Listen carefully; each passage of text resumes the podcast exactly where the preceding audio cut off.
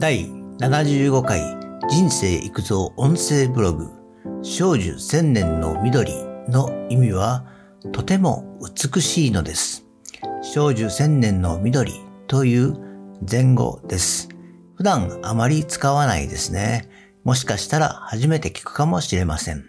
しかし、少女千年の緑の意味を知れば、すごいことが起きます。もちろん意味を理解して行動しなければなりませんが、難しいことではないのです。自分なりに理解してできることから始めましょう。ということで、今回もブログ記事を参照に話しますね。まず、自分自身の価値は自分自身で磨き上げましょうということです。少女千年の緑。この言葉の美しい響きを見てみましょう。松の葉、針葉樹は美しい色鮮やかな花のように目立ちはしないが、何百年、それ以上、ここでは千年。暴風、豪雨、豪雪にも耐えて、毎年鮮やかな新芽をつけて緑を維持している。直訳も素敵な言葉ですね。素直に捉えれば良いと思います。時代の変化を見極めて振り回されてはならない。時代の変化とともに、あれがいい、これがいいと迷い、挙句の果てに華やかで面白そうなものに人は目がいってしまいがちです。そこで思うことですが、本質的な変わらない価値を見失っていないか、本質的な変わらない価値を見失っていないか、目立つものだけにとらわれず、確かで大事な存在を忘れてはいけないよ、ということです。では、確かで大事な存在とは、物質的なものは置いといて、目に見えないものを考えると、神や仏という人もいるが、それも信仰の自由であるから良いとしましょう。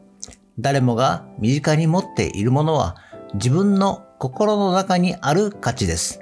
これも単純に考える方がいいですね。生まれてきたことそのものがその人の価値である。人それぞれに与えられた価値と言っても良い。環境も違えば性格も違う。それぞれに素晴らしい価値があるね。ただ、年月とともに外から入ってくるもの、見るもの、聞くもの、それらに気持ちがいってしまい、本質の自分自身の価値を置き去りにしてはいないか。つまり、外には素晴らしいものはたくさんあるし、すごい、素敵だ、あんな人になりたいと思うし、そう思い感じることはとても良いことですが、肝心の自分自身の価値を入れておくための器の蓋が閉ざされていれば何も入ってこないね。器はいつも蓋を開けて受け入れ体制を準備しておく。そしてその器をいつも磨いておく。そうすれば良いものだけが入ってきて、なおかつ器が綺麗だから入ってきたものもより美しくなる。それが元々あった自分自身の変わらぬ価値と融合すれば、今までにない価値、すなわち付加価値となります。本質の価値をずっと磨き続ければ、付加価値も多く生まれる。それがその人の器の大きさと言われるものですね。最後にまとめ。自分自身の器は自分でしか磨けないのです。器の中も外もしっかりと磨き、ベストな状態を維持しましょう。